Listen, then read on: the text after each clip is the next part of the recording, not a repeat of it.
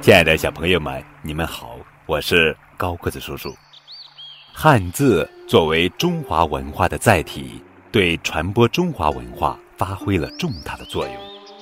今天的节目是由高叔讲故事团队精心为孩子们录制、精选三十六个与汉字相关的故事，便于孩子了解与汉字相关的历史文化知识，帮助孩子更好地理解汉字。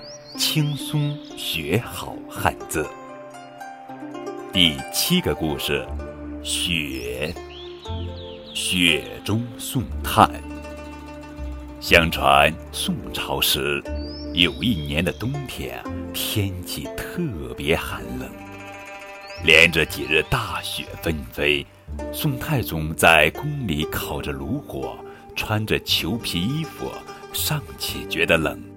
他突然想到，我穿这么多，烤着火，尚且觉得冷，那些黎民百姓，尤其是买不起炭火和大衣的人们，岂不是冻坏了吗？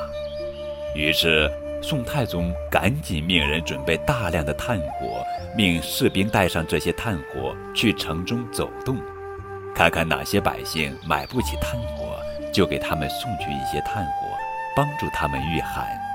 宫中众人推着整车整车的炭和木柴，一整夜满城跑，将炭和木柴送到贫困的百姓手中。自此，“雪中送炭”的佳话便流传开来，人们用“雪中送炭”这个成语来比喻在别人急需的时候给予帮助。这就是汉字“雪”雪中送炭的故事。